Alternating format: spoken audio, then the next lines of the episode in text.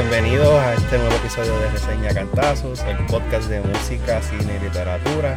Aquí os acompaña nuevamente Antonio Miranda. Y Jaime Rivera. Eh, queremos retomar este, el tema que dejamos en el último episodio eh, sobre música y también queremos hablar de la película 1917. Eh, que es nuestra primera visita al, cine, en el 2020. este año.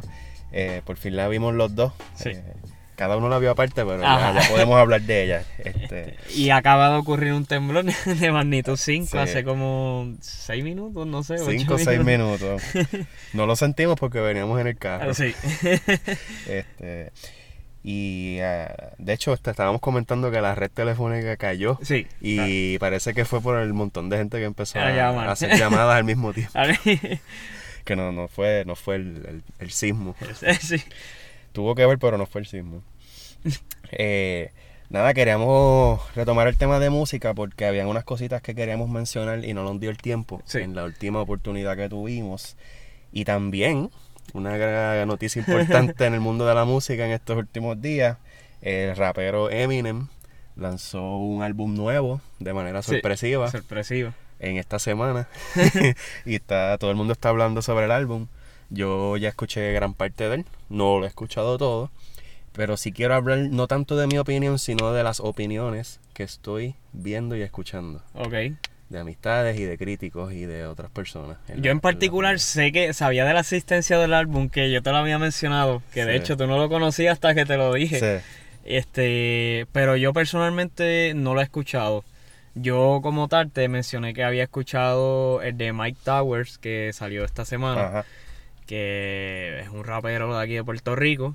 Este, y digamos que en este último eh, año 2019 su fama creció bastante y fue bastante reconocido gracias a, en particular a dos canciones que una es La Playa, se llama La Playa y la otra es Si se da con Farruko que fueron un boom para su carrera. y que aparentemente no ha tirado tanto material y está creciendo mucho. O sea, sí, él, eh, él lleva años tirando ah, muchas canciones y ha salido en featuring. De hecho, tiene hasta una canción con Bad Bunny. Ok. Este que, este, pues sí, él pues le ah, mete como dice en la calle. Sí, quizás ahora es que está este, cobrando más popularidad con esos últimos trabajos que tú mencionas. Exactamente. Y este pues lanzó su álbum este, esta semana. Spotify dice que el 24, ayer, hoy es 25 de enero. Sí. Pero tú me dices que ya lo llevas escuchando hace Bueno, yo lo escuché ayer cuando viajaba para la universidad. Ah, pues. Este, parece que ayer mismo fue, fue que salió. A las 12, sí, a las 12, correcto.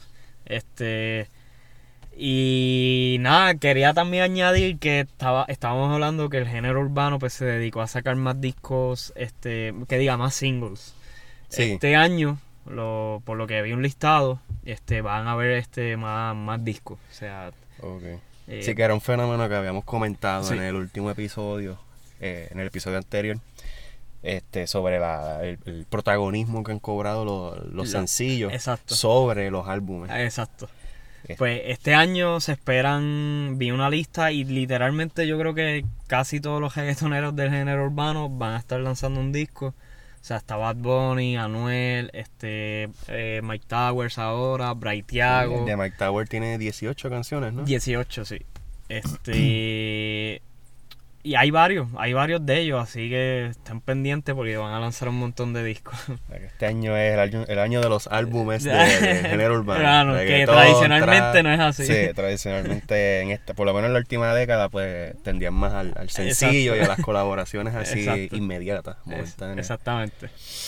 Pues el disco de Eminem, que también está dentro de, pues, del género del rap, eh, salió el 17 de enero. De, Que lleva ya una semanita por ahí eh, sonando. Y primero me enteré por una noticia que compartió Jaime. Y ese mismo día, pues entonces otras amistades que tengo, principalmente en Facebook, comenzaron con el Girly, con este entusiasmo. Este, de que si Godzilla para aquí, Godzilla para allá. Yo, ¿qué pasó con Godzilla? Ajá, tú decías, pues, Godzilla vs. Kong, que sale este año. y entonces me pongo a indagar con ellos. Y es que no, es que salió un disco nuevo de Eminem. Y entonces hay una canción en el disco que se llama Godzilla. y yo, che, pues Eminem, sí, a mí me gusta por lo menos en, en el principio de, de su carrera mainstream Pues antes, o sea, el primero fue Slim Shady, que él era sí, ese, el, rapero de la calle cuando él todavía no era famoso. Luego tiene el boom en el 2000, en la década del 2000, que ahí es el Eminem. Ahí sale Eminem y ahí es que yo lo, pues obviamente lo conozco como chamaguito. Y en esa época a mí me gustaba mucho. Eh, sí, y que de hecho hay como mencionamos en el episodio. mala mía que te este, interrumpa, él todavía se llama Slim Shady. Pero adopta, adopta a la persona de Eminem para, para las masas.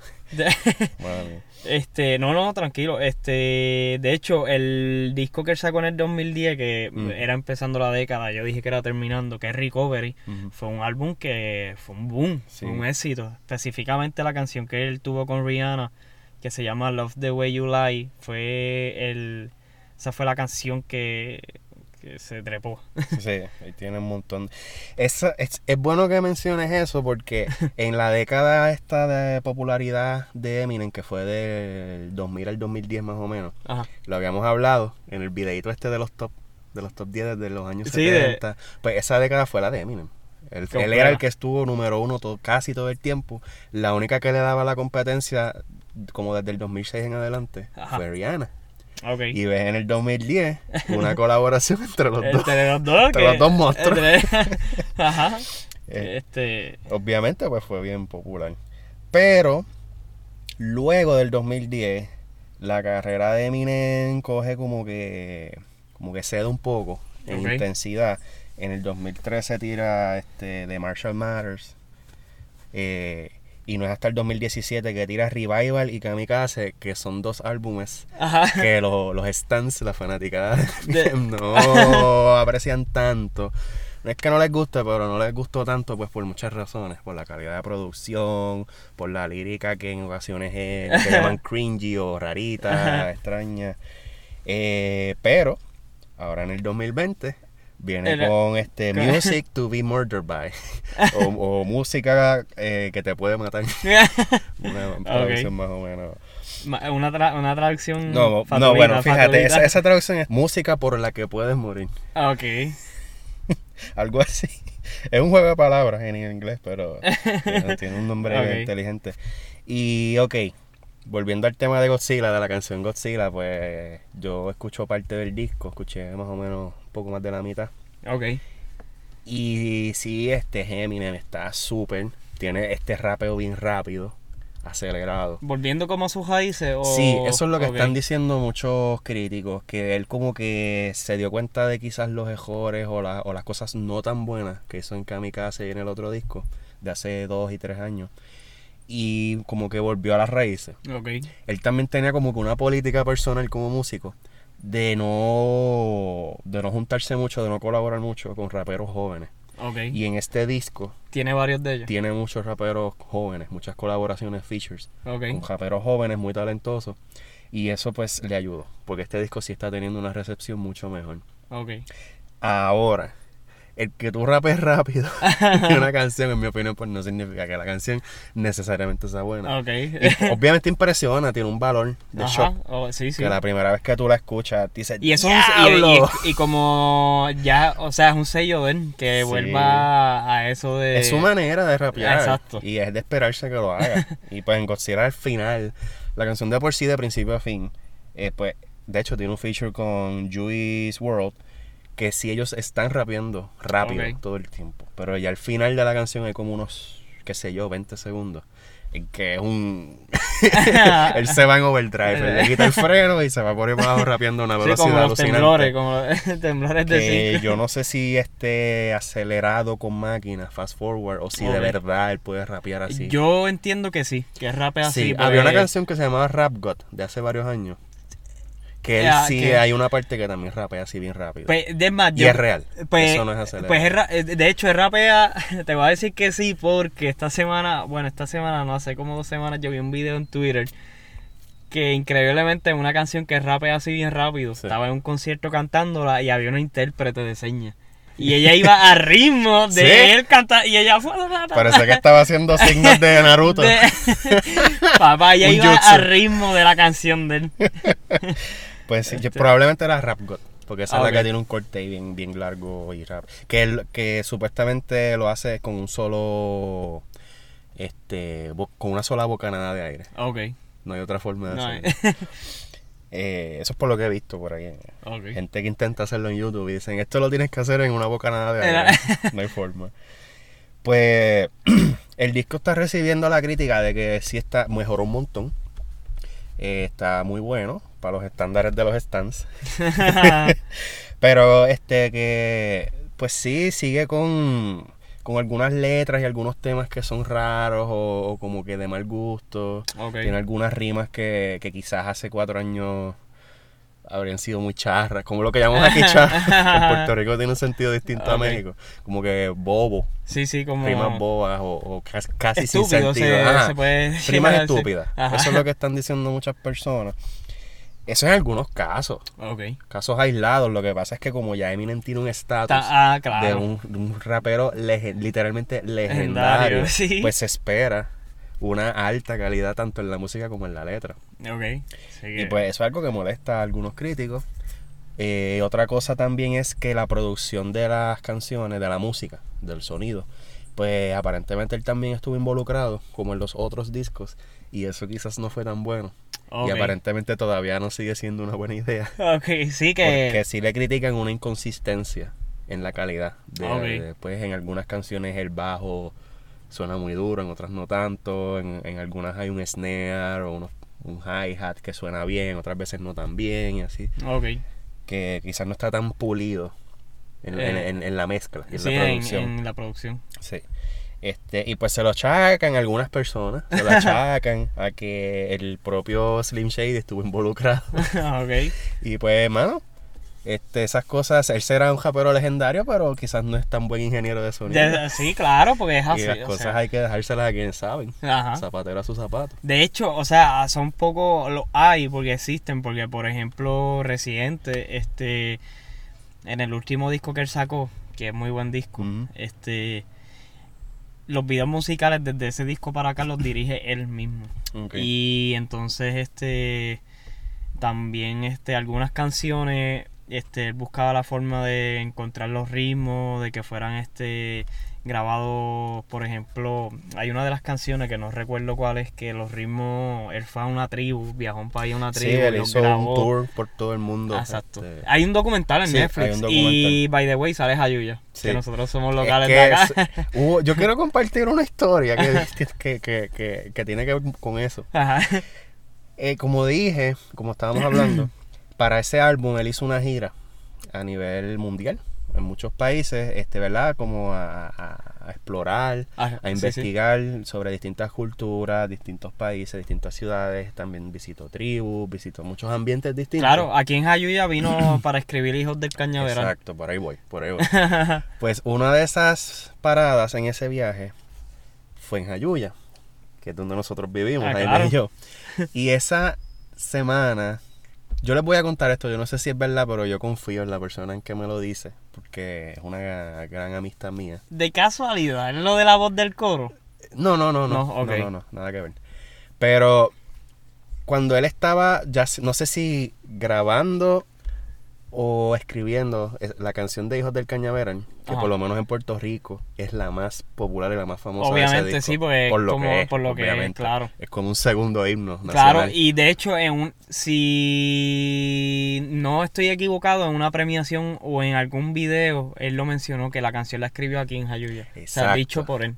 Pues esa noche en que él supuestamente o estaba escribiéndola o estaba compartiendo con personas que quizás lo inspiraron o tuvieron algo que ver con ese proceso creativo, a mí me invitan. Okay. A donde él estaba.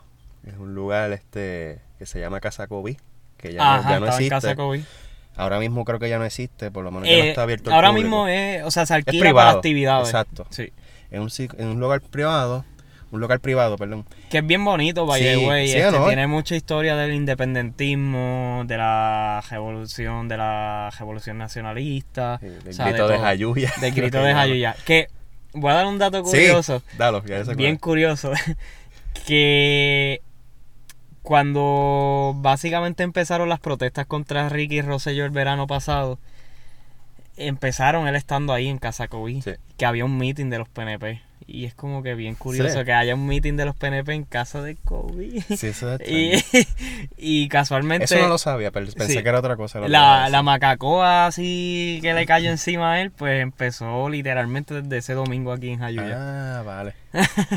Por eso no lo sabía. es que lo que iba a decir era que en, por lo menos en Puerto Rico, en hace muchas décadas, pues hubo una, unas revuelas, unas protestas nacionalista. La más importante fue el Grito de Lares. Y la de 1950. Para la liberación y el independentismo de Puerto Rico. Y hubo otra que fue en Jayuya, en menor escala. Pero esa, ok, esa fue la revolución nacionalista de la que yo acabo de mencionar, pero no fue a menor escala. De hecho... Quemaron la mitad del pueblo. Por eso, pero que yo te diría que fue a mayor escala porque fueron varios pueblos. Sí. O sea, estamos hablando de que fue San Juan. La importancia de ese dato es que sí fue un, movimiento más o menos concertado a, a, través de la isla pero en donde único lograron liberar el pueblo por no sé si ah, 12 tomarlo, horas, sí, este, sí, fue en Jayuya. Sí, fue en Jayuya, fue, el fue entre comillas libre. Sí. Como por medio día. Sí, literalmente fue el único que estuvo un, largo periodo de horas. Nada, este, un dato histórico que tiene que ver con, lo que estamos hablando de calle de calle 13 de Residente. De Residente. La calle 13 me existe, acuérdate. Ah, exacto, Residente. Y nada, esa noche que él estaba allí, pues me invitaron y yo, yo no, literalmente no me atreví a ir porque como era una reunión privada, quería irrumpir allí y molestar. Pero tuve la oportunidad que no la aproveché. Ok. Eh, nada. Pues Hijo del Cañaveral es una canción que usaron mucho en la radio durante la crisis del huracán María. Ok. No sé si te acuerdas.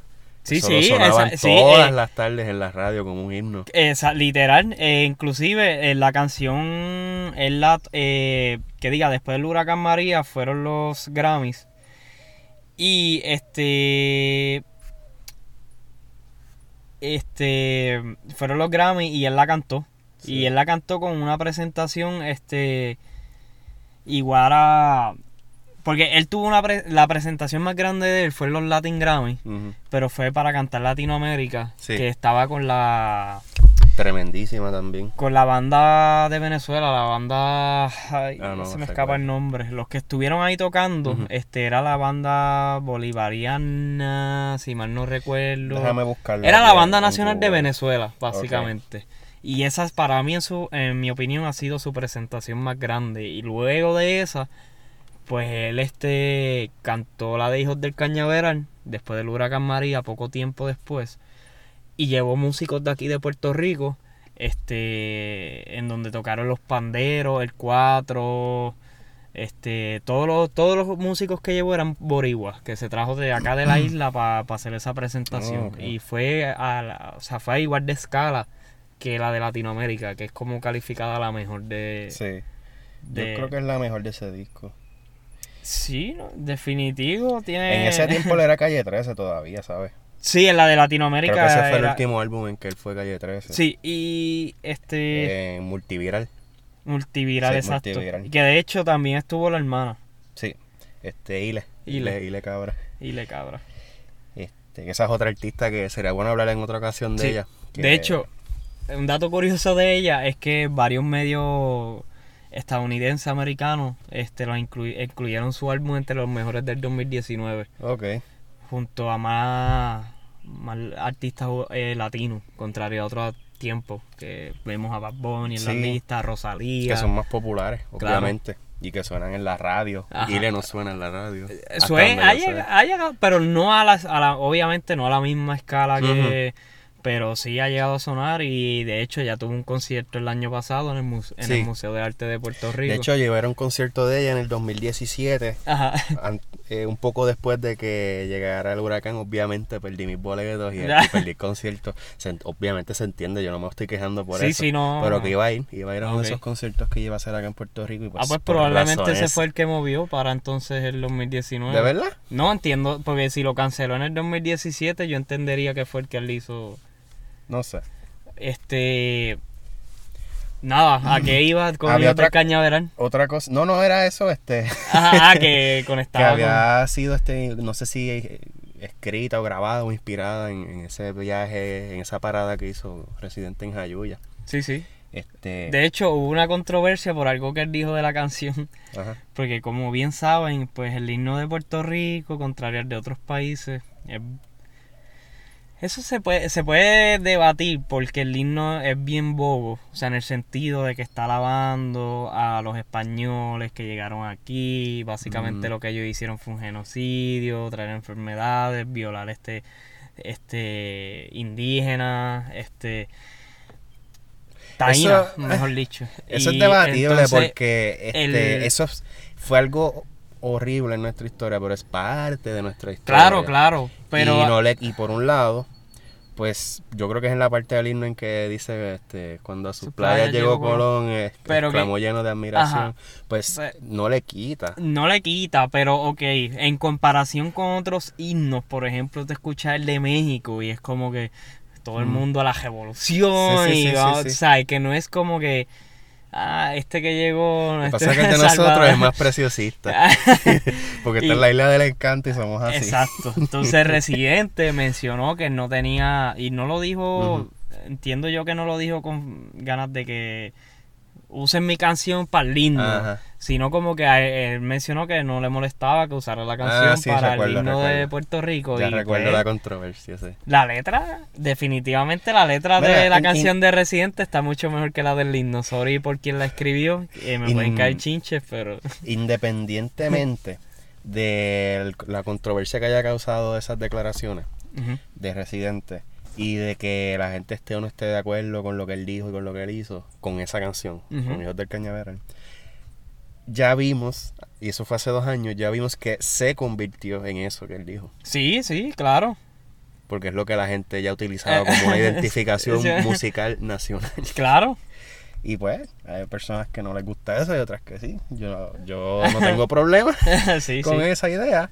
Este, pero que sí, pues, que reemplace ya, esos son otros 20 pesos. y eso, lo podemos hablar en otra ocasión. Porque por un lado verdad lo que tú dices, Jaime, que si tiene unos aspectos como de preciosismo y de, no sé si sumisión, pero de que ponerle en un papel protagónico a alguien que fue villano o enemigo en nuestra historia. Pero lo que está haciendo es alabando la belleza de la... Es contradictorio, por eso es que hay que despepitarle y desmenuzarlo con cuidado. Sí, sí. ¿Sabes? Es este. como en la literatura que tienes a un escritor, Roberto Bolaño, que escribe Estrella Distante, que es sobre un piloto de avión nazi, un nazi retirado, que es poeta. Y él escribe poemas en el cielo con el humo de su avión. y son poemas bellos y preciosos. Y él es él era un nazi, él es un asco de persona. él, era lo peor de lo peor. pero él hacía algo bello. Ajá, sí que... O sea, que una cosa no le quita ni tiene que ver con la otra. Y ese era el punto de su novela, que la belleza es independiente de la maldad. Okay. La belleza opera en un plano distinto a la maldad. Y pues, sí, sí, quizás ese argumento se podría utilizar con lo del himno de Puerto Rico, pero eso hay que meterle más cabeza, más, este, más mente, más cacumen. Más cacumen. Que, by the way, Calle 13, este, este Calle 13, para los 2010, por ahí más o menos, este él sufre, o sea, su música sufre un un boicot, no un boicot, no, este, una prohibición aquí en Puerto ah, Rico debido a sus posturas políticas. Sí. Que by the way, en ese entonces gobernaba el PNP y ellos se pasan criticando la censura en la, palabra, las censuras en otros países y curiosamente aquí se la aplicaron a residentes. Mira qué cosa, los más democráticos y los más libertad de expresión le aplican este una censura a residentes. que, una canción del disco anterior a la multiviral. Déjame ver cuál es. Es la de yo eh, siempre, eh, siempre digo, lo que, pienso. Pero fue que antes de eso ya había empezado una controversia porque él insultó al entonces gobernador uno de los peores gobernadores de la historia de Puerto Rico. Aquí todos los gobernadores recientes en las últimas dos o tres décadas han sido sí, Es como que cada uno se supera más. Cuando piensas que ninguno puede superarse, se... Mira, pues antes de Multiviral estaba... Este... Eh, entre, los, que, quieran. Ahí es que está esa canción. Sí. Entonces... Es de las últimas. Sí. Digo lo que pienso, sí. Yo creo que esa es la mejor. bueno, ahí está Latinoamérica. Sí, ahí está Latinoamérica. Pero digo lo que pienso, aparte de lo que diga la letra y de lo controversial que fue, que le valió esa prohibición en la radio puertorriqueña. Pero es que eso trae cola porque él empezó a insultar al gobernador Fortuño por la... Ya habían roces políticos, pero el problema fue que en esa canción particular, digo lo que pienso, al final de la canción hay un corte genialísimo. genial. que alude, no, él no dice nombres, pero todo el mundo en Puerto Rico sabe, alude al que era el, alcalde, de, la capital de Puerto Rico, San Juan, que era Jorge Santini. Claro. Y pues ya ahí. Sí que, by the way, él, lo que pasa es que a él, si a él le cancela un concierto a Residente que tenía en el Irán Bison, que luego él lo vuelve a retomar cuando gana Carmen Yulín, mm. que ha sido uno de los conciertos más grandes en la historia de Puerto Rico en el Irán. Así que. No, no, el tipo, ¿sabes? Como artista, es tremendo. Ya en la política, y esto no es malo, lo que los artistas se metan en la política no es malo. Yo solía, yo solía pensar cuando era más joven que eso era malo. Sí, sí. Yo ahora, como me he educado más y he leído más, me he dado cuenta de que no. No, no, no. Y hay un consenso en el canon literario y artístico en que esto es una opinión que es debatible, pero yo me estoy convenciendo cada día más de que el arte y la política tienen un vínculo. Claro. Que no, no pueden estar separados. Claro, igual que el arte y el deporte es otra cosa que también va... Qué irónico que la belleza está desvinculada de la maldad, pero no de la política. Y eso es algo también bien bueno para pensarlo y hablarlo. Sí, eh, de hecho, este... O sea, es que yo, yo he, tenido discusiones con un montón de personas que me dicen que, que, que no, que la política y el deporte no van, y sí van, mi gente. van, van. Y es que el problema es que como genera polarización en los fanáticos y en la pues en la gente porque por un lado el arte y el deporte y otras cosas más pues sirven para unir al pueblo para que la gente tenga un símbolo representativo claro este y por otro lado cuando toman posturas políticas pues surge lo que ya mencioné la polarización la polarización pero es un mal necesario gente sí definitivo este, no sé, ahí, podríamos hablar hasta qué punto deberían irse los artistas y los deportistas este, a hablar o a, tomar posturas políticas, ¿verdad? Eso es otra cosa que hay que hablar. Hasta qué punto. Pero no, no pienso que sea mala idea. Que en, el, en, el, marco grande de las cosas. Claro. In the big scheme of things. es bueno. En la carrera personal y en, y en, y en el aspecto capitalista del negocio de un deportista o de un artista, sí es mala idea. Sí, porque Pero eso ya hablando de dinero. Claro, claro. Hablando estamos hablando de dinero que son cosas bajas. Sí, sí. Sí, sí. no, esas son cosas que no están en el, gran esquema de las cosas. Que, by the way, sorpresivamente en las protestas de verano hacia acá, hacia las que actualmente han ocurrido en esta semana, este ha sido encabezada por deportistas y, y principalmente por reggaetoneros. Las protestas del verano del 2019 en la que se logró que el gobernador, el entonces gobernador renunciara. El mediocre, bueno. El, mediocre, el asco, Ricardo José yo. Eh, renunciara fue liderada por músicos. Sí, claro. Por Estuvieron ahí este, Ricky Martin, Bad Bunny, y Residente. Y Residente. Eh, pero estuvo tanto como Felicito Trinidad, ah, Bray Tiago, Mickey Woods, o sea, son reggaetoneros y por eso precisamente es lo que hablábamos hace un minuto, escasamente un minuto, de que es tan importante claro. que los, los artistas y los deportistas asuman posturas políticas. Claro. Por lo que pasó en nuestra querida patria puertorriqueña hace un año, que, fue necesario y fue bien importante. Ah, claro, y, inclusive hasta Benicio del Toro, que era alguien que nadie se esperaba, es un gran ejemplo aquí de en las protestas. Este... Si él apareció low key, pero sí, allí. la gente lo detectó. claro que lo van a detectar. él, es, inconfundible. pues este sí, nada, sí, yo creo que el argumento queda demostrado. Claro, claro. Otra cosita antes de pasar a hablar de la de 1917 de la película que quería mencionar sobre música es que en el episodio anterior yo hice un comentario del que no me arrepiento, pero debía elaborar más, en que el rock el género del rock. Sí, yo te lo ah, iba a había muerto en el sentido de los top, de estar en los top desde el 2010, con lamentablemente Katy Perry. que eso sí es verdad. Sí, sí. Este, con One of the Boys, que fue la última canción rock que yo recuerdo que estuvo en los top charts. Sí hay bandas y hay grupos de rock que siguen hasta el día de hoy, sí los, uno los sigue y sí a uno le gustan. Y a mí siempre me gusta el rock. Pero el, el argumento es que no están allá. Sí, en, el, en el ojo del, del público general, de la masa. Están en los top charts, como las canciones más escuchadas, los artistas más buscados. Pero me equivoqué. Porque hay una banda que se llama Ghost. Ghost. Ghost. Okay. Eh, antes era Ghost BC, ahora es Ghost. Era por asuntos de, de derechos de. qué sé yo, de autor o lo que sea. Ajá. Pues Ghost es una banda de rock. Ay, esto lo voy a decir y tómenlo con. Ok. ¿Verdad? Con pinza. Disque rock, disque satánico. Eso son mentiras, gente. Lo que pasa es que ellos hacen un show, es un teatro. Okay. Ellos son una banda de rock teatral que hacen un espectáculo además de musical eh, visual, es audiovisual. Y pues te tiran esta película y este viaje que si de Satanás y que si de este de alabanza o de cosas este ocultistas, de ocultismo. Eso es todo un relajo, es todo un circo. Ellos mismos lo han dicho y cada, cada vez que los, entrevistan dan más como que gente esto para que, se, para que se fíen.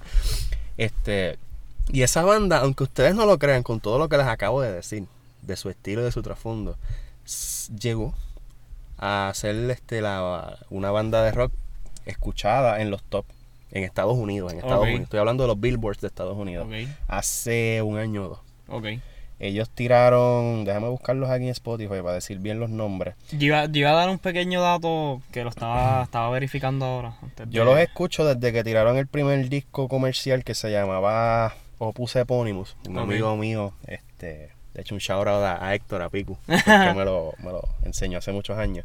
En el 2010 salió Opus Eponymus, el primer disco, y luego en el 2013 salió Infestizuman. Okay. Esos dos discos son los primeros de Ghost y son los más que me gustan a mí. Pero es porque es rock como que de lo que hablábamos en otro episodio, rock de garaje, rock crudo, con poco valor de producción y eso, por alguna razón eso suena bien en el rock. Y eso es de ese género de rock. Sí, es como Scott Pilgrim. exacto. Esa crudeza en la música, eso funciona con el rock. Y a mí me gusta en Ghost, con los primeros dos discos. Pero luego de eso ellos tuvieron un éxito enorme, principalmente porque James Hetfield, el cantor, el cantante de, y guitarrista de Metallica, los endosó públicamente, literalmente los endosó, y ahí todo el mundo le prestó atención a Ghost. y ahí ellos ya tiran el próximo disco en el 2015, que es Meliora, que ya eso se volvió mainstream. Todo el mundo escuchaba Ghost. Ya en el 2017 tiraron Ceremony and Devotion. Que se volvió lo que tú estabas diciendo. Exacto. Ya 2017-2018 tiran dos discos más, Ceremony and Devotion y Prequel, que ya aquí llegan a los billboards, a los top las canciones, entre las canciones 5 o 10 más escuchadas de Estados Unidos está Ghost. Okay. Así que Ghost Luego de Katy Perry.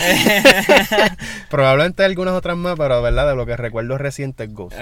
Que es bien irónico y bien extraño por el tema musical. bien extraño. Y por la estética, porque literalmente es satanista. no, lo voy a ocultar porque es eso. Pasa que también es un teatro y es un show de comedia. es bien extraño que en un país como Estados Unidos, que es tan conservador, y verdad, y, Digo, no te creas, Estados Unidos es... Bueno, es bien variado. Eh, eh, es ocultista ante el público, pero bien. Aún así, pues es extraño que un grupo así llegue a tener tanta popularidad. Ah. Había un chiste recurrente en las redes sociales que decía que los soccer moms, a las mamás que, llevan a, la, a, las prácticas de soccer y de fútbol, pues que iban escuchando Ghost mientras los llevaban en la, en la, en la banda, en la, minivan. que sí, este Ghost tuvo esa, ese momento para el rock. Para el rock. Para el género de rock. Que no está muerto nada, como yo dije. Eso es lo que quería decir. Me quería disculpar porque el rock no está muerto. Es que pues ha perdido protagonismo en, en, las listas. Sí, sí, eso era lo que tú querías decir realmente, porque eso yo puedo dar fe. Este, pero por ejemplo, ahora mismo estaba chequeando en Spotify y pues obviamente mm, yo te puedo decir que en el tiempo que yo transcurrí desde intermedia hasta ahí, un poquito universidad, eh, y que estaba viendo sus números en Spotify, que son todavía se escuchan. Y entonces durante ese transcurso intermedio hay este, bandas como Avenged Sevenfold. Avenged Sevenfold. Y Slipknot. Slipknot y tiró un disco nuevo. Sí. Y Linkin Park. Esas tres bandas este sí a pesar de que sus discos más fuertes salieron 2008 2017 incluso Pink Floyd que tiró un último disco An Endless River lo que pasa con esas bandas es que todas, Avengers Sevenfold, Linkin Park, Pink Floyd, Slipknot Eh, no, pero Slipknot no. Pero esas tres que te mencioné han perdido artistas, han muerto. Ah, claro, sí, sí. Y eso obviamente pierden Pierde un poco de la magia. Claro, claro, claro, sí, sí. Y no y la gente pues sí los escuchan porque son fans, pero saben también que no es lo mismo. No es lo mismo. No suenan iguales, y es la verdad. Claro que no. Yo amo Pink Floyd. Pink Floyd probablemente es mi banda y mi grupo favorito ever de música, de música. Pero al mismo tiempo tengo que admitir que Endless River no es lo mismo. No. no suena igual, no es el mismo feeling y está tremendo porque es buenísima música, pero no es lo mismo. no, es como decir este The Dark Side of the Moon o The Wall, este o ¿El del arcoíris? ¿Cuál es? El del arcoíris es The Dark Side of the Moon. Ok, sí, que es el más... The Wall y ese son los más populares. Este, que yo estaba viendo un meme hace poco que decía como que tú entrabas al disco y salías gay o algo así por el arcoíris ah, y era un relajo bien. Es una estupidez. Es un, es un comentario imbécil.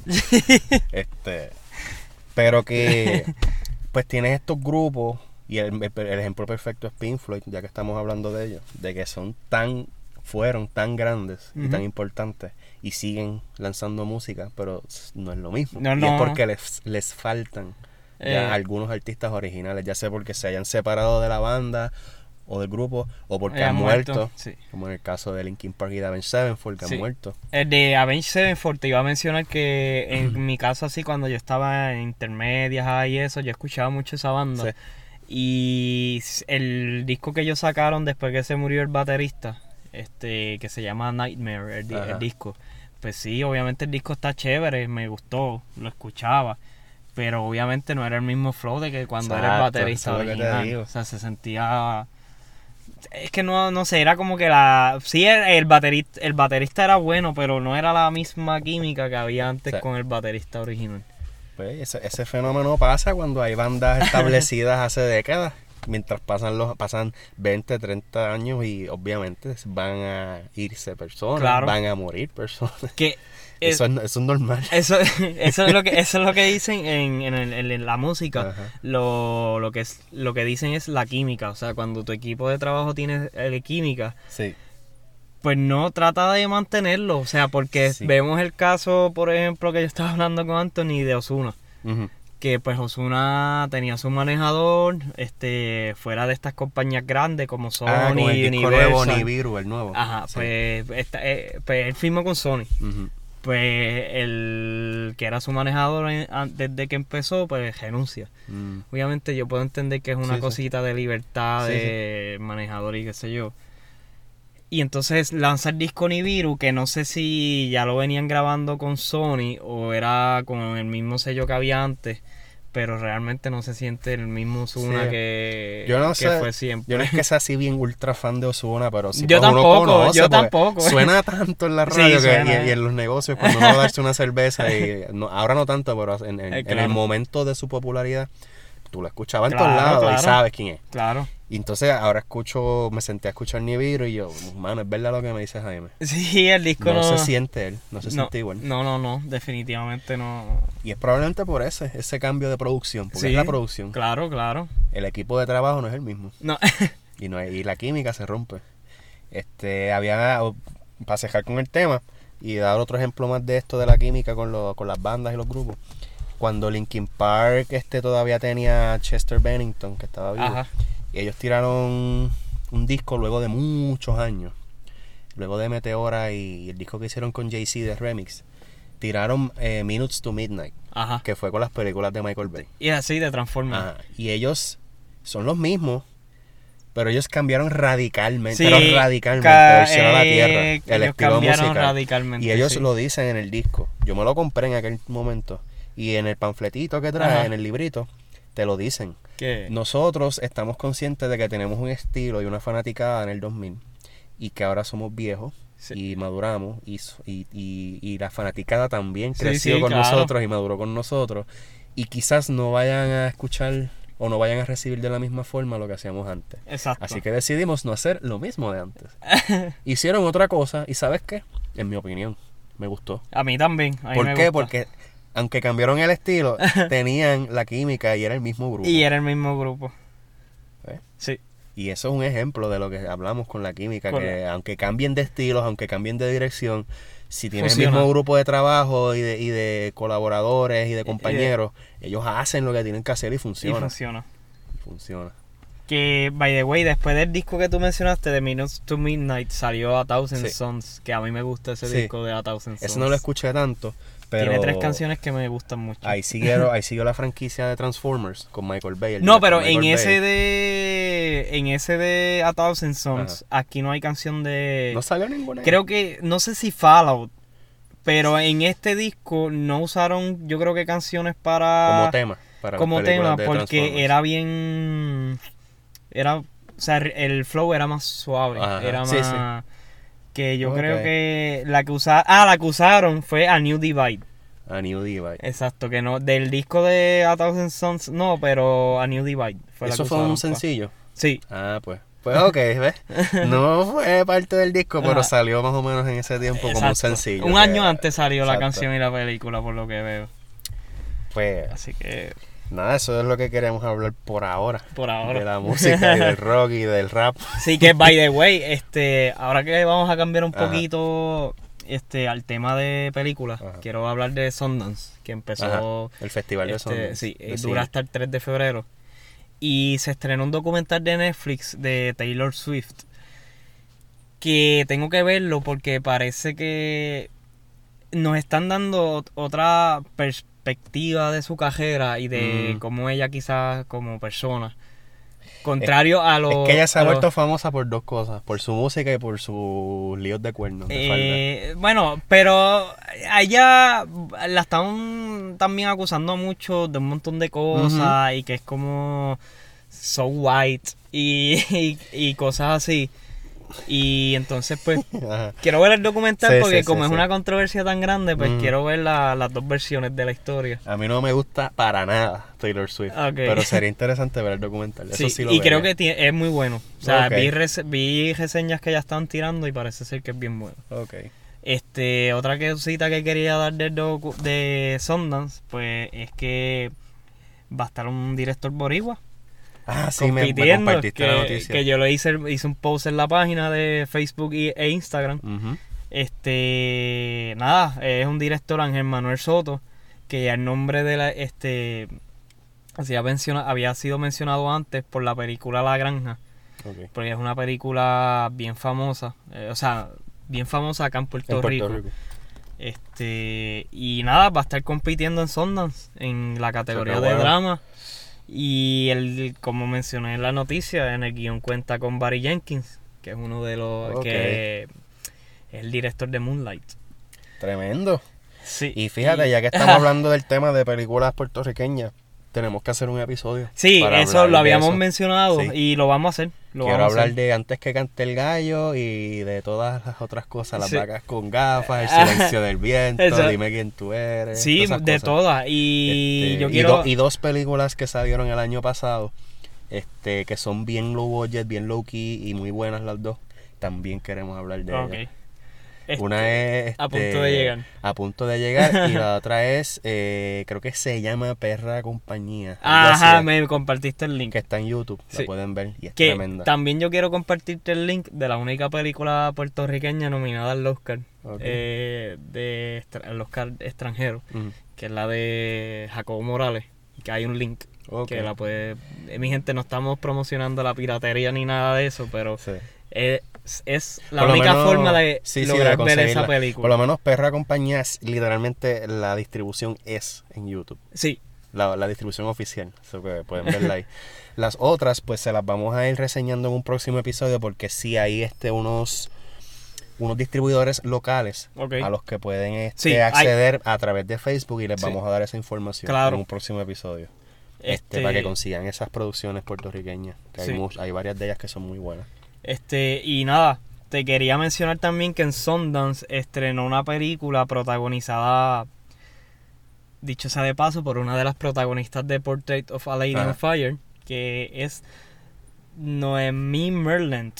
Se puede. Sí, sí. Noemi Merland. ok.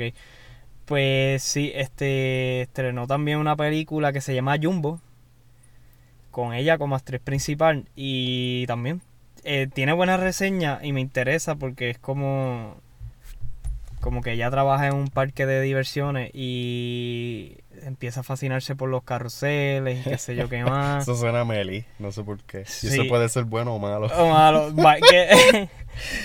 Ay, Dios. Que, by the way, viendo la foto así, tiene como que el, mismo pelito de Amelie. Oh, Dios. Que no sea una, una farsante de Amelie. Amelie es como un gateway drug. Es excelente para entrar en el, en cine este A mí me gusta Amelie. Sí, ¿no? en su momento a mí me gustó. Como decía un compañero mío en Facebook. Este, a, tus 17 años de edad está está muy bien decir que te gusta Ricardo Arjona, ah, pero que la vida no te que, no, que la vida no te agarre a los 18 años diciendo lo mismo. bueno. Pues lo mismo diría de mí. Yo tengo 24 y me gusta todavía. no, yo la vi también y, me sirvió para entrar a ese mundo de, ese, otro tipo de película. Ok. Tiene ese valor. Y este, Pablo Coelho también. yo soy escritor y soy lector y y yo empecé leyendo a Paulo Coelho, yo lo tengo que decir. Sí, sí, que... y yo estoy consciente de lo que es él, que es malísimo, pero hoy día, pues, tengo que reconocer que fue mi gateway Pues nada, ya que mencioné lo de Sundance, pues vamos a hablar este entonces de lo que veníamos, a lo que veníamos. 1917. Sí. Película sobre la Primera Guerra Mundial, si no me equivoco. Sí, es sobre la primera, bueno, está ambientada en la Primera Guerra Mundial. Porque yo te había mencionado que yo cuando la fui a ver, yo entendí que iba a haber este quizás un suceso que abarcara más personas o más cosas de la guerra, pero no es una película más íntima en mi opinión. No es sencilla, es una este película extremadamente simple. Sí, sí. Este es dirigida por Sam Mendes, el mismo director de American Beauty, la legendaria película American Beauty. Sí. Eh, él es un director inglés y él dice que él basó esta película, él la escribió, él la escribió y la dirigió, y entonces está basada en hechos reales porque él toma o parte de unas anécdotas que le hizo su abuelo. Y su abuelo fue veterano de la Primera Guerra Mundial. Sí, que tú me, habías dado ese detalle y me, pareció, y me pareció bien, Que no sé cuánto de esas anécdotas forme parte de lo que sucede en 1917, porque esta película, como acabamos de decir, es bien simple. La premisa es la siguiente. El general llama a estos dos cabos para decirles que le tienen que llevar una instrucción a otro regimiento. Pelotón. otro pelotón, de que desistan de atacar. ¿Por qué? Porque el enemigo se está retirando, pero es una retirada estratégica. Es una trampa. Es una trampa. Y las órdenes son llevarles la instrucción de que no ataquen. durante la retirada. Exacto. Eso es. Y que no ataquen porque también está uno de los hermanos de ellos dos. Ah, sí, esos son pues razones personales. Pero sí, también está esa razón personal de que un, hermano de uno de ellos este, forma parte de ese pelotón, de ese regimiento. Y la película es el viaje que ellos hacen a través del territorio enemigo para llevar esa instrucción. Claro. Sí, básicamente es un bueno, no es un plano secuencia, sino en ese es el otro detalle técnico. Este, en simulando un plano secuencia. Simula un solo plano secuencia de principio a fin. La película aparenta ser grabada, no es, pero aparenta ser grabada en una sola toma. La que está bien trabajado en, esa. La cámara no parpadea, gente. No, no. Sí corta, pero está bien disimulado. Sí, claro, está bien disimulado. yo, este, yo más o menos vi. Sí, uno se da cuenta en las partes oscuras Ajá. o en las partes rápidas, porque hay partes que son de noche. Sí, o en las partes que quizás pasa algo por al frente que casi te oscurece la pantalla. Alguien pasa de momento un celaje y pues hay corte. Que hay, by the way, yo creo que el primer corte, está, el corte, corte así grande, yo creo que está en la escena en que. En las catacombas, cuando se meten bajo tierra. Sí, no, pero que tú lo ves obvio. Ah, que es la parte que él va y mata al soldado que está en el techo, que él le dispara para atrás también y ahí hubo un corte Sí, porque él cae y se desmaya. Y pues obviamente hay un corte que ya es ese es bien evidente. Ajá, ese es evidente. Que obviamente la película no es filmada en una sola toma, pero está filmada en muy pocas tomas. Sí, sí, en muy Y eso, o sea, como sea, es bien difícil y bien elogiable. Es bien, y queda bien. Y queda bien, ¿saben por qué? Porque la película es filmada en gran parte en trincheras. Sí. La Primera Guerra Mundial se hizo en este estilo, en esta estrategia de guerra de trincheras, que son espacios bien pequeños en la tierra. metidos en la tierra. Y yo me pregunté durante toda la película cómo rayos movían el dolly, el carrito, el equipo de, de cámaras y de iluminación y de producción en esos espacios tan pequeños durante tanto tiempo. Sí, sí. En tomas tan largas. Y si se fijan cuando la ven, la cámara está moviéndose, no está fija, está moviéndose para adelante, para atrás, para los lados. Es dinámica. Sí, sí. ¿Cómo? yo más o menos tenía una idea. Cuando yo vi que él, en una parte, él sale de una de las trincheras y yo vi que ahí la cámara subió, pues ya yo ahí más o menos. Ajá, me imaginaba. Yo después busqué cuando salí. hay un pequeño documental en YouTube de la misma casa productora que habla sobre eso, sobre ese desafío con las cámaras. Y es que tenían una grúa corriendo a la par con las trincheras y está robotizada obviamente y pues con esa cámara se movían alrededor del personaje. Ok. Así pueden coger estas tomas de al frente, de atrás, de los lados, dentro de un espacio pequeño. También utilizaron el arnés. Antes de que se. El arnés que se ponen, eh, que se echan al hombro. Que es una tecnología vieja, pero que se sigue usando. Sí, sí. Eso también lo De hecho, eh, hay una escena en la que él está corriendo, que es cuando después que él sale, en mi opinión, esto es mi opinión personal, yo diría que la escena que más emoción me creo en, que creo en mí, que es la escena en donde él está con la muchacha en un sótano y está el bebé. Ah, sí, sí, sí. Este, luego de eso, tú sabes que a él le empiezan a disparar y él sale corriendo. En la madrugada. Que es claro. Esa escena la grabaron en una, en una motor Scramble. ¿De verdad? Sí, en una Scramble con la, ajá, con la cámara ahí al frente y sí, con una Scramble cogiendo... No detrás de él, porque en una parte tú ves que él coge por aquí, la motora se desvía. Pero sí, es una motora Scramble. Sí, porque en esa parte es en un laberinto, porque es la ciudad destruida. Sí, de, es francesa, una ciudad francesa destruida. Antes de que sigamos, antes de que sigamos, quiero mencionar algo, porque como estamos hablando de behind the scenes, pues quiero mencionar que también Ford vs Ferrari, que sí, ellos también detrás de cámara, pues pasaron mucho trabajo para filmar las ah, escenas de cajera. y en la que tú veías cajos volando Literalmente fue porque así lo hicieron. Porque cogían un cajo. No es pantalla verde. No, cogían un cajo. Y lo ponían y, lo, y lo metían en un cañón, cabrón. Ah, wow. En un cañón y literalmente lo disparaban al aire. y Una catapulta de cajo. Literalmente era un cañón. Yo dije como que, ¿qué? O sea, what the fuck? Esa es la belleza del arte. No había gente, obviamente, guiándolo, pero pero sí, eh, los metían como en un mini cañón y salían disparar.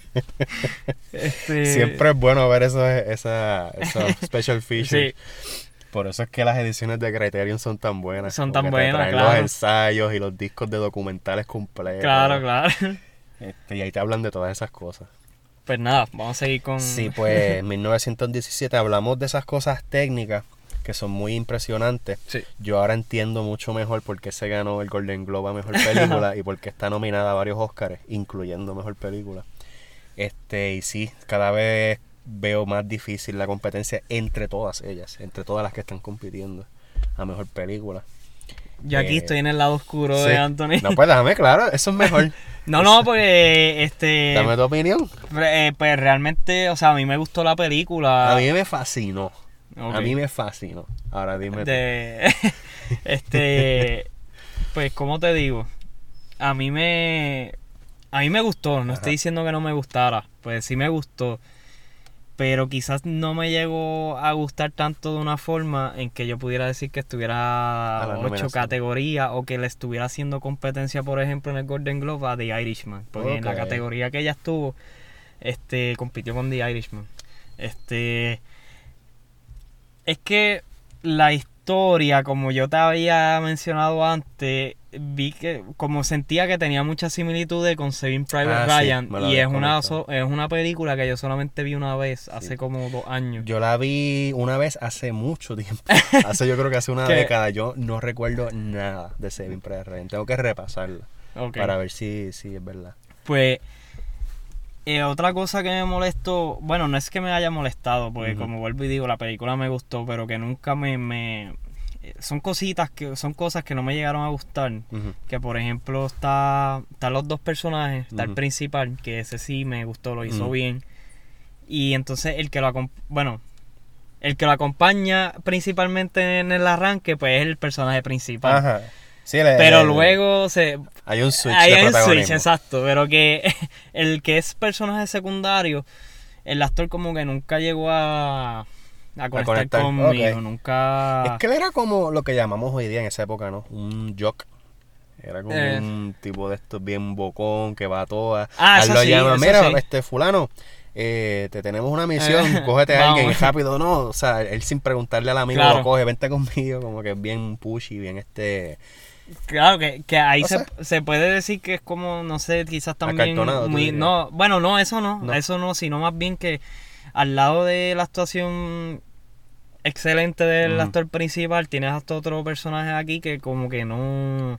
Como que no sé, nunca llegué a conectar con él. Este, entonces cuando mencionan lo del hermano, pues ya, ya, ya tú sabes que él va a morir. O sea, en alguna parte de la película él va a morir. Bueno, pero también te preguntas quién es el que va a morir, si él o el hermano. Eh, bueno, eso, bueno, ah, yo estuve claro desde el principio que iba a ser el que salió, porque es que era ya estaba construido, era muy obvio, era muy obvio. Y hubieron varias cosas, por ejemplo, en la escena en que él muere, que está este avión. Sí. lo del muy conveniente lo que pasó. He escuchado gente mencionarme que lo de Es una escena bien dramática, pero ya desde que tú ves a los tres condenados aviones en el cielo matándose, tú dices, este avión le va a caer encima de ellos. Eh, pues, Esto ya tú lo ves a una milla, pero al mismo tiempo sí como que bien, bien improbable. Por eso, que, pero que a, mí no tanto me molestó lo del avión, sino lo que vino después. Ah, ¿de verdad? Sí, porque... Eso a mí me estuvo... Como que de momento apareciera este como que es que fue como bien, no sé si fue como ahí, como de cantazo, que de momento se apareció este pelotón tan grande. Ah, el pelotón que le, que lo, que le da el aventón. Ajá, que tú dices, wow, espérate, pero ¿dónde estaba esta gente? Sí, sí, sí, eso, eh, eso sí fue bien conveniente. Está bien raro porque te van pasando por muchas trincheras donde tú nunca ves vehículos ni no, Ellos están en territorio enemigo, territorio que está desocupado. Eso lo, lo dicen. Y de momento está pasando este grupo de los aliados, o sea, no de los aliados, no me refiero a la Segunda Guerra Mundial, sino de ah, aliados de Inglaterra, de ellos mismos, del ejército inglés. inglés. Pasan casualmente, ah, estamos yendo de aquí para allá. ¿Quieren, ¿quieren un aventura? este... Sí, eso estuvo raro. Sí, es que no sé, no sé decirlo si como detalles bobo que, pero como que no, conmigo no, como no llegaron a ¿Sabes qué me gustó? mucho. Tú sabes que la Primera Guerra Mundial fue este gran cambio de la tecnología antigua de guerra a caballos y a cajetones y a cañones. A avionetas. aviones y tanques. Avionetas, mejor dicho. Exacto, avionetas y tanques. ok. Y eso tú lo ves en la película bien disimuladamente, pero lo ves. Lo ves, lo ves. Porque por un lado ves estas casetas y trincheras y caballos y cajitos Ford de estos bien, bien viejos, bien frágiles. Y de momento cuando ya están pasando el territorio enemigo de los alemanes, empiezan a ver estas artillerías gigantescas, estos tanques. sí, eh, sí porque los alemanes siempre son caracterizados por ir un un paso más adelante que las demás tropas. Ellos eran un país bien este avanzado tecnológicamente hablando hasta la Segunda Guerra Mundial. Eso era algo característico de ellos. Claro. Hay una película animada de estudio Ghibli que se llama The Wind Rises, que es sobre un, un, un ingeniero italiano que habla de eso. De, cómo Alemania está tan y tan desarrollado tecnológicamente durante la Segunda Guerra Mundial. De hecho, también se menciona mucho que después de la Segunda Guerra Mundial, este, los aliados se llevaron científicos alemanes para fabricar su Bueno, este, no este recuerdo bien, pero creo que Albert Einstein era... No, no, no era alemán, él no era alemán. Este, pero había uno de estos científicos que colaboraron en el proyecto Manhattan para el desarrollo de la, segunda, de la, sí, de la bomba atómica. No sé si era nazi, porque acuérdate, nazi es, es algo político y alemán es nacionalidad. Claro, claro. Pero, que sí se llevaron, ¿verdad? Un, alemán que tiene ese esa educación, ese trasfondo científico de su cultura nazi. Claro, claro. Que está ligado al ah. desarrollo nazi. No es nazi, pero se beneficia intelectualmente de, los nazis. Los aliados. Y pues sí, no, pues eso es la guerra. Sí, y otra, por el lado positivo, sí tengo que mencionar que me sorprendió, como ya mencioné, que fuera una historia un poco más íntima de estos dos personajes, eh, bueno, principalmente uno más que el otro, que sí, fuera un poco más íntima, no me lo esperaba y me gustó. Y otra cosa que me gustó que también, pues obviamente muestra la crudeza de lo que es la guerra, o sea, en varias... El desastre y el caos. Sí. Que si tú tienes que tener una organización y una estructura y una jerarquía y tú haces planes y tú espías y tú estudias a tu enemigo, pero a la hora de la verdad y cuando te tienes que meter en el campo, en el frente de guerra, sí. es un caos, y es un desastre y es un salpa afuera, o sea, y eso siempre ha sido así, siempre va a ser así. La, la... Y tú lo ves. Claro, lo, lo ves, lo ves, lo ves. eso es algo que esa película retrata. Claro, bien fidedigna. Bien fidedigna. Y de hecho, es que hay muchas, por ejemplo, no sé, por mencionar alguna... Saving, Private Ryan, hablando de ella, este, ella abre con una escena en, en la invasión este en la playa de... De Normandía. Sí, de, de Normandía. Del día de, sí, Normandía. Ah, pues sí, este, es que no me acuerdo el nombre de la playa ahora. Pero sí, este, abre con esa escena y esa escena también bien cruda. Sí. Este, igual este, películas como Full Metal Jacket.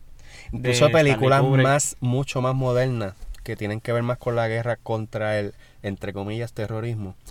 Eh, Eye in the Sky que es todo por drones y por computadora, ya no hay grupos de personas infiltrándose a matarse unos a otros. Y aún así tú ves esa, esa, ese azar, ese caos en la toma de decisiones y en el, engagement, en el, al involucrarte en el acto bélico. Claro, que en donde, en donde, en donde más claro está lo que tú estás mencionando, está en una película que a mí en lo personal no me gusta, mm. este, que es American Sniper. Ah, sí, a mí tampoco. Este, que, by the way, esa película, ¿sabes que se creó esta controversia con el Joker hace poco? Es que, esa película es nacionalista, mano. Eh, pues, a eso iba. corte le quita. ese punto de vista que es político, pero es un poco como de pasarse la manita por el hombro, claro, como de justificar los asesinatos. A eso iba, de películas peligrosas. Este... a mí me da la impresión de que, de que quiere justificar este, los asesinatos y las cosas horribles que algunos francotiradores claro. hicieron, no sé. Da esa impresión y por eso es que no me gusta mucho. No, no porque está hablando de, de un francotirador que del ejército de Estados Unidos que viaja, o sea, lo manda a Afganistán y mata a un montón de personas. Entonces te pone en la posición de él. O sea, invadieron un país, lo hicieron miserable. Y este me vienen a hablar y para colmo está glorificando su sufrimiento. Ajá, está, me estás hablando de una persona que pues sufre un poquito porque va a matar a un nene o qué sé yo. porque por un lado tú puedes hablar de el trabajo, de la profesión del francotirador. Eso es una realidad y eso se puede hacer y se ha hecho. Otra cosa es eso, de glorificar el asesinato y de, y de nacionalizar el asesinato y de justificarlo, no sé. Sí, tiene, tiene, un corte ahí peligroso. Como Exacto, esa película es más peligrosa que el Joker. sí.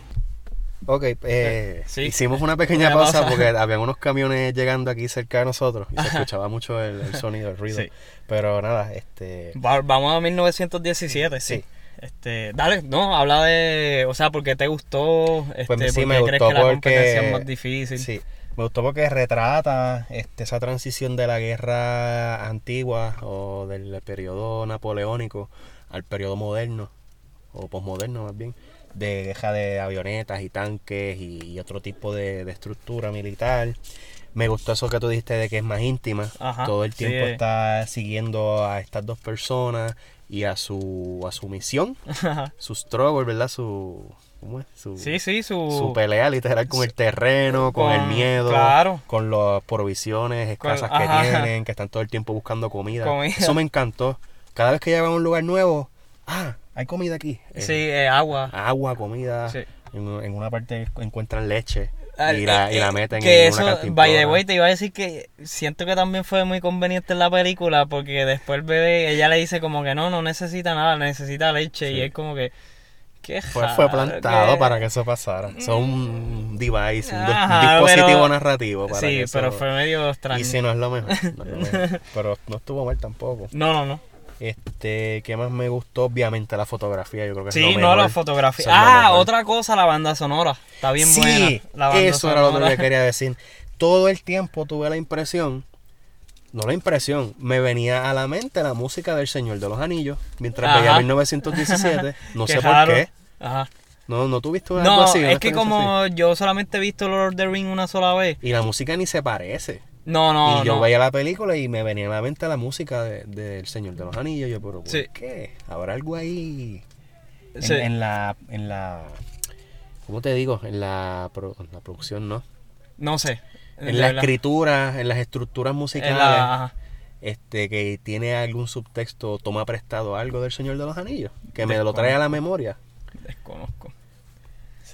Así que nada, para ir cerrando el episodio, ya que nos tenemos que ir, este eh, nada, las recomendamos, o sea, vayan a verla. No, no es que se dejen llevar por lo que yo diga negativamente o positivo, pero vayan a verla porque es buena. Sí, yo se la he recomendado a varias personas en mi trabajo y, y, les ha gustado. Sí, sí, yo también, este... A pesar de lo fuerte que es, porque tiene escenas fuertes. Sí, tiene muchas escenas fuertes. De, este, violencia, obviamente, sobre la guerra que esperaba. pero sí, esa les ha gustado. Sí, personas que la han visto. Eh, gente que quizás no procesa bien la violencia. Ah, y les gusta. La, entienden, la disfrutan, eso es muy bueno. Eh, claro. Eh, se la recomendamos y nada, este para los próximos episodios, como mencionamos ahorita, vamos a hablar este de las producciones locales puertorriqueñas. Sí, vamos, vamos a hablar, este, vamos a hacer el próximo episodio, de hecho, vamos a hacer de precisamente de cine puertorriqueño. Cine puertorriqueño. Y entonces, este, nada, eh, luego de eso entiendo yo que ya estaríamos cerca del 14 de febrero. Que pues ahí estaríamos hablando de nuestra una de nuestras películas favoritas de todos los tiempos. Que es una comedia romántica. Que es una comedia romántica. Hay que, hablar de ella. Que vamos a hablar de ella y vamos a dar varias recomendaciones también para el día de San Valentín, así que Así que esperen eso, eso es lo próximo en Reseña Cantazos. También estén pendientes de nuestras páginas en Facebook, y en Instagram. que estamos este, haciendo publicaciones sobre muchas noticias nuevas de cine y de televisión. Hicimos publicaciones sobre The Mandalorian, ah, sobre Clone Wars, la serie animada. De todo, hacemos de todo. Sobre este cine que viene pronto, sobre música que sale de momento como el, como el álbum de Eminem, que salió de forma inusitada. sí, que by the way, como eh, paralizaron la serie de Obi-Wan, que iba a producir Disney Plus, supuestamente porque a la presidenta de Lucasfilm no le gustó el guion. Así que. Rayos. nada, este. Eso es lo próximo. Eso sería lo próximo. Y nada, en Facebook reseña cantazos y en Instagram a cantazos este, Así que ahí lo tienen. Sí. Dan este like, me gusta, seguir. Compartan. Lo comparten. Para seguir creciendo la página. Son muy buenos para nosotros, lo vamos a agradecer muchísimo. Le damos las gracias a los que ya nos están escuchando y siguiéndonos este, rutinariamente. Sí. Y esto fue Reseña Cantazo con Antonio Miranda. Y Jaime Rivera. Nos vemos en la próxima.